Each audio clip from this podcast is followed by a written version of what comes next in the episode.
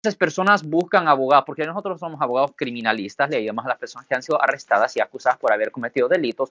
Personas buscan abogados cerca de donde viven. Siempre buscan abogados cerca de donde viven. No, se busca un abogado cerca donde el delito se cometió. Ahí es, esa es la jurisdicción, no donde usted vive, pero donde el delito se cometió.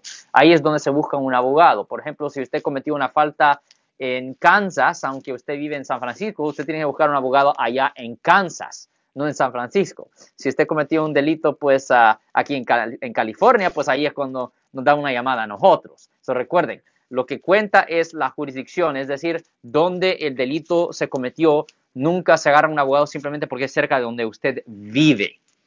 Y dime una cosa. Si les gustó este video, suscríbanse a este canal, aprieten el botón para suscribirse y si quieren notificación de otros videos en el futuro, toquen la campana para obtener notificaciones.